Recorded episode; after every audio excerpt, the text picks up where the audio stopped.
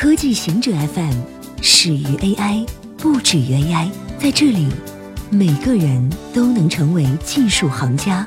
欢迎收听科技行者固定点，我们为您甄选更快、更即刻的全球科技情报。国际奥委会确认，电竞不会进入2024年巴黎奥运会。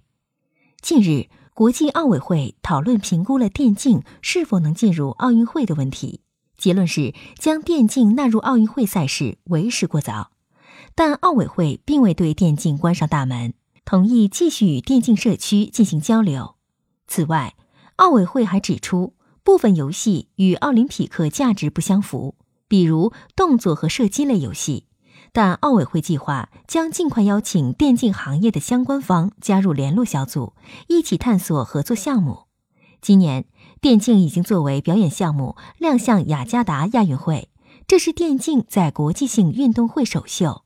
对此，亚洲奥林匹克理事会表示，计划在二零二二年将电竞纳入到杭州亚运的正式奖牌项目中。百度再次被批评混淆广告投放与正确搜索结果。复旦大学教授严峰称，自己十一月在百度上搜索土耳其签证。排名最靠前的两个网址都是一个名为“土耳其签证中心”，并且网址看起来非常正规的链接。但是，当他以一百二十九美元办理签证后，发现真正的官网是第三个搜索结果，即土耳其共和国电子签证申请系统，只要六十一美元。目前，百度已经将前一个网站撤下，并表示此前的代办网站明确标注了“广告”二字。对此，有网友表示，并非所有代办网站都标明广告，如搜索韩国签证，排在第一位的搜索结果就不是官方网址。多家博物馆联合启动数字化馆藏化石计划，包括伦敦自然历史博物馆和华盛顿史密森尼学会在内的多家博物馆机构近日启动了数字化馆藏化石的计划。据预计。单是将史密森尼博物馆的四千万化石样本进行数字化记录，就将需时五十年。在英国皇家学会刊物《生物学快报》最近发表的一份报告当中，科学家形容将博物馆馆藏数字化的过程，就像为暗数据搬家。报告的作者们表示，这将令研究者更能了解我们的环境在过去发生了怎样的变化。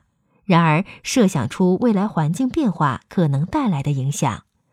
这个数字化项目的绝大部分工作是获取高清影像，以及让所有包括年代、物种以及外形、发现地点等在内的核心信息在互联网上公开。时速一千英里汽车项目终止。时速一千公里的汽车陆地速度记录项目，因为筹集不到向陆地速度记录发起冲击所需的两千五百万英币而宣布终止。这一项目的目标是建造和测试时速达到一千英里（一千六百零九公里）的汽车，但建造和测试汽车代价昂贵。该项目至今已经出现了多次经济危机。二零一五年。由于资金问题，这个项目就一度陷入停滞。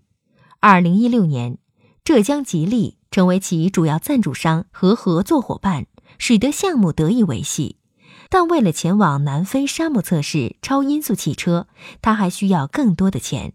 在巨额资金压力下，这一项目被迫终止。谷歌 CEO 表示，安卓用户知道手机收集的数据规模。近日。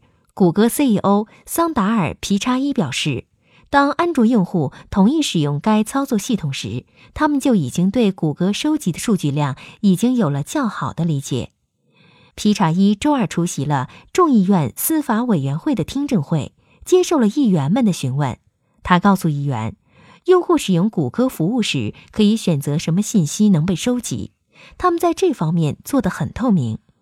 但现实情况是，绝大多数用户没有完整阅读用户协议，也不完全理解他们的手机和应用能访问哪些数据。皮查医生称，谷歌会提醒用户去检查隐私设置。在过去二十八天里，有一点六亿用户访问了我的账号设置。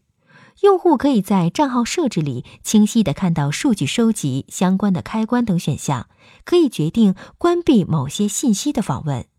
P 叉一称，改进用户隐私保护有点复杂，他们正努力简化隐私设置。